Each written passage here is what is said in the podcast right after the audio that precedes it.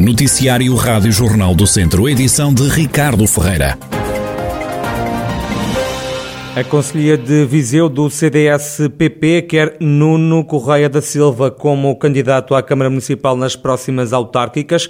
O presidente da Conselhia de Viseu do CDS-PP, Paulo Duarte, faz rasgados elogios ao atual administrador da SAD do Sporting e vereador dos centristas na Câmara de Lisboa. Trata-se dos melhores quadros que o CDS tem nas suas fileiras. É atualmente administrador da SAD do Sporting, é vereador da Câmara Municipal de Lisboa, é de Viseu, realçar isto, nasceu em Viseu, estudou em Viseu, na Escola Secundária Alves Martins, a sua família vive em Viseu, tem ligações muito importantes a Viseu, que aliás ele frequenta e vem a Viseu com muita frequência, e portanto trata-se de alguém com um currículo vasto vasto do ponto de vista político e profissional, alguém com prestígio, uma figura nacional. Paulo Duarte diz ainda nestas declarações à Rádio Jornal do Centro que nas próximas autárquicas em Viseu o CDS quer ter mais eleitos. Trazer para uma candidatura que represente de facto uma solução de futuro, que representa uma, uma solução credível e de futuro para a cidade. O que pretendemos com isto é, efetivamente, ter uh, um aumento de autarcas eleitos no, Conselho de Viseu e estou convencido que, aceitando o convite, o Dr. Nuno Correia Silva, estou convencido que, se aceitar o convite, penso que, que, será uma honra para o CDS e para a cidade de Viseu, será também alguém que emprestará toda a sua qualidade no sentido de encontrar novas soluções e soluções modernas e de futuro para a cidade. Portanto, o que pretendemos e o que pretende esta Comissão Política Conselhia é aumentar o número de eleitos, de autarcas eleitos pelo CDS no Conselho de Viseu. Paulo Duarte, presidente da Conselhia de Viseu do CDS, comissão política que escolheu o administrador da SAD do Sporting e vereador dos centristas na Câmara de Lisboa, Nuno Correia da Silva, como candidato à autarquia viziense. Nuno Correia da Silva deve anunciar a candidatura ao município viziense nos próximos dias. Ainda às autárquicas, Prefiro Carvalho volta a ser a aposta do PS na corrida eleitoral à Câmara de Oliveira de Frades nas próximas eleições. O socialista foi candidato nas autárquicas em 2009 e 2013, perdeu na altura para o social-democrata Luís Vasconcelos. A terceira, Porfírio Carvalho, espera que seja de vez e que consiga conquistar o município oliveirense. O também presidente da Comissão Política ehm, do Partido Socialista de Oliveira de Frades explica ainda as ideias que tem para o Conselho. Um repensar da, daquilo que tem sido o desenvolvimento do Conselho, com base na, naquilo que é também o seu potencial. É? Uma aposta, quer dizer, a, a aposta neste momento não pode ser aquela que foi há 20 anos, retomar o desenvolvimento, a aposta tem que ser a de reinventar o desenvolvimento, as coisas são diferentes. Quando foi implementada a zona industrial não havia computadores, não havia internet, não havia essas coisas. Hoje em dia o mercado de trabalho, as oportunidades das pessoas são uh, diferentes e mais variadas. Portanto, há todo um potencial que o Oliveira de Frades tem potencial próprio e depois um, um, potencial uh, decorrente de, dos tempos. Né? Portanto, é, é um pouco isto uma gestão transparente, absolutamente transparente, uma coisa que nunca existiu em Oliveira de Frades. Porfírio Carvalho, que vai ser mais uma vez o cabeça de lista do PS à Câmara de Oliveira de Frades nas autárquicas deste ano. Maila Antunes bateu com a porta do PS, o anúncio foi feito pelo próprio num comunicado enviado à Rádio Jornal do Centro. Nessa mesma nota, Maila Antunes diz que quebrou ontem os vínculos que o ligavam ao Partido Socialista enquanto vereador no município viziense, mas salienta que vai continuar como vereador independente na autarquia de Viseu. Baila Antunes, contactado também pela Rádio Jornal do Centro, remeteu explicações para esta tarde. Ainda por Viseu, continua a semana a fatura do funicular. A Câmara foi condenada a pagar mais 100 mil euros de manutenção de um veículo que está parado há mais de um ano. Lamenta em jeito de denúncia o vereador da oposição no município, Baila Antunes. Veio a reunião de Câmara mais um gasto com o funicular. A Câmara foi condenada a pagar 100 mil euros, sensivelmente, ao nível da operação e manutenção.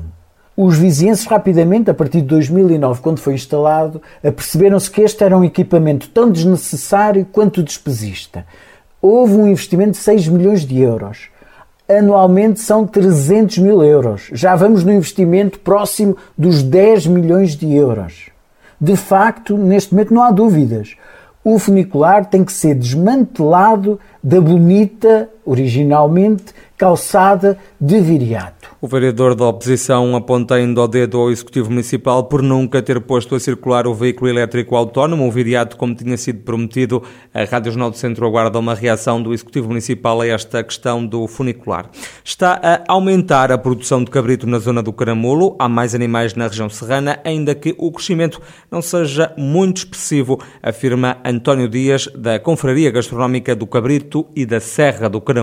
Temos, temos efetivamente observado que tem surgido um aumento, não um aumento muito, muito, muito exponencial, tem-se visto várias, várias uh, núcleos de, de, animais pela e a verdade é que a serra não é só o nosso conselho, nós estamos desviados, tem, tem em conselhos, Águeda, Rosela, Oliveira de Frades, um pouco de Anaria e Mortágua. Fizemos uh, há um ano fizemos uma, um levantamento, realmente constatamos que eram animadoras, eram animadoras no, no momento que nós fizemos uh, o levantamento, eram animadoras o número de, de efetivos existentes.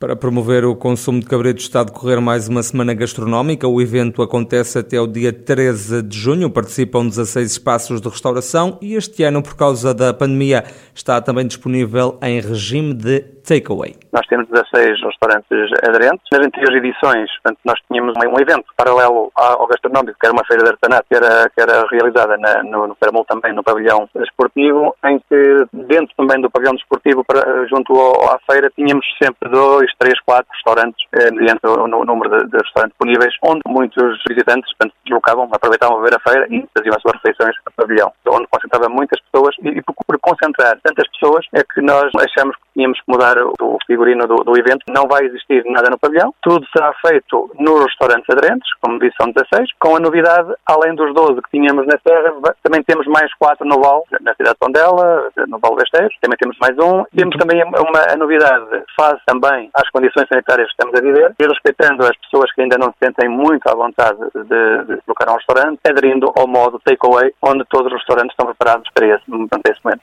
António Dias, da Confraria Gastronómica do Cabrito e da Serra do Caramulo, que volta a promover mais uma semana gastronómica dedicada ao cabrito, isto numa altura em que a produção deste animal está até a aumentar. O evento vai já na 15ª edição e termina só no dia 13 de junho.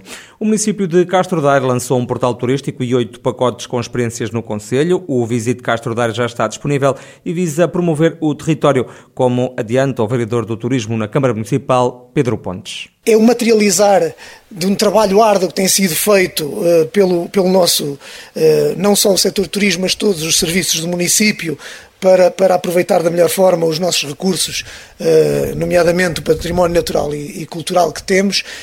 portanto, é uma estratégia que é concertada e materializada em oito pacotes turísticos, que consistem todos eles, numa primeira instância, em programas de dois dias, uma noite para duas pessoas, em que poderão como o slogan dizem muito bem, experienciar mil e uma experiências. São experiências que têm como ponto central as termas do Carvalhal, a estância termal do Conselho de Castro Daire. E é já esta noite que estreia a peça Seis Conselhos para um Rio. O espetáculo vai acontecer no Auditório Municipal de Sinfãs. A Rádio Jornal do Centro esteve a conversar com Paulo Duarte, encenador do Teatro de Montemuro, responsável por este espetáculo, que revela alguns dos detalhes desta peça que vai ter como pano de fundo lendas e contos tradicionais. No fundo, este espetáculo é, é dinamizar esses, esses, próprios conselhos, mostrar para, para, o exterior quem são esses conselhos, as histórias que têm, as, as lendas que falam, também um bocadinho das tradições, mas mais direcionado para as lendas que existem uh, nestes conselhos, porque nós procuremos uma lenda de cada conselho e que esse ator, que também fala um bocadinho, vai contar um bocadinho, um bocadinho a história desse, desse conselho numa lenda também. Paulo Duarte revela como surgiu a história deste espetáculo que retrata as vivências e lendas dos habitantes que vivem ao longo dos territórios e das margens do Rio Douro. Foi um convite através da Rota do Românico, um parceiro que já temos trabalhado noutros projetos também, convidou-nos a apresentar uma proposta para, para um espetáculo e que tivesse ligações, eh, que no fundo qualquer coisa que ligasse a estes conselhos. Surgiu a, a ideia do, do Rio Douro, que no fundo liga estes, estes conselhos e transporta também estas lendas até à Foz. E é isto que nós vamos, vamos numa viagem, há um escritor que vai numa viagem, vai nessa viagem encontrando personagens em determinados sítios do, de, desses conselhos e depois vai sabendo, quer saber mais sobre estes conselhos, sobre as lendas e as tradições destes conselhos e para que a ideia final era escrever um livro e editar e fazer um filme, quem sabe. Essa é a ideia base do espetáculo Paulo Duarte, do Teatro do Monte Muro, sobre o espetáculo 6 Conselhos para um Rio, que estreia hoje no Auditório Municipal de Sinfãs. A peça é apresentada às 9 da noite, vai depois circular por os conselhos que integram a Rota do Românico.